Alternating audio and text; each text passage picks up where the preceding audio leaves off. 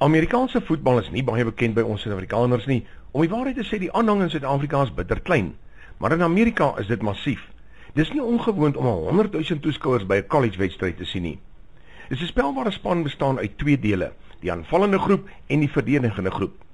Die spelpunt waarom die aanval draai is die sogenaamde quarterback, amper so iets soos 'n loskakel in rugby, maar hy is die speler wat die bal ontvang uit vaste spel en maak al die besluite oor wat volgende gaan gebeur. Oor die jare was daar groot name in quarterback truie. Miskien lui die volgende name 'n klokkie: Dan Marino, Donovan McNabb, Joe Montana, Joe Namath en Steve Young. Tim Tebow speel Amerikaanse voetbal. Hy is op die Time Magazine se lys van 100 mees invloedryke mense in die wêreld. In Amerika word meer oor hom gepraat as enige popster, filmster of enige ander glanspersoonlikheid. Hy is hulle gunsteling sportpersoonlikheid. En vir my die mooiste van alles, hy is totaal uitverkoop aan Jesus Christus. Hy speel met teksverse op sy gesig, veral Efesiërs 2 vers 8 en sy gunsteling Johannes 3 vers 16. Toe sy universiteit in die finaal gespeel en gewen het, het hy Johannes 3 vers 16 op sy gesig gehad en 90 miljoen mense het dit gegoogel om te lees wat dit sê dit het so opskudding veroorsaak dat daar besluit is alle boodskappe en advertensies op hulle gesigte word verban.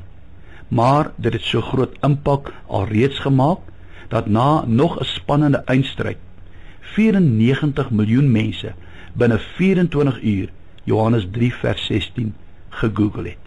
CNN, wat 'n baie groot TV-netwerk is, het die volledige teks op hulle hoofnuus vertoon.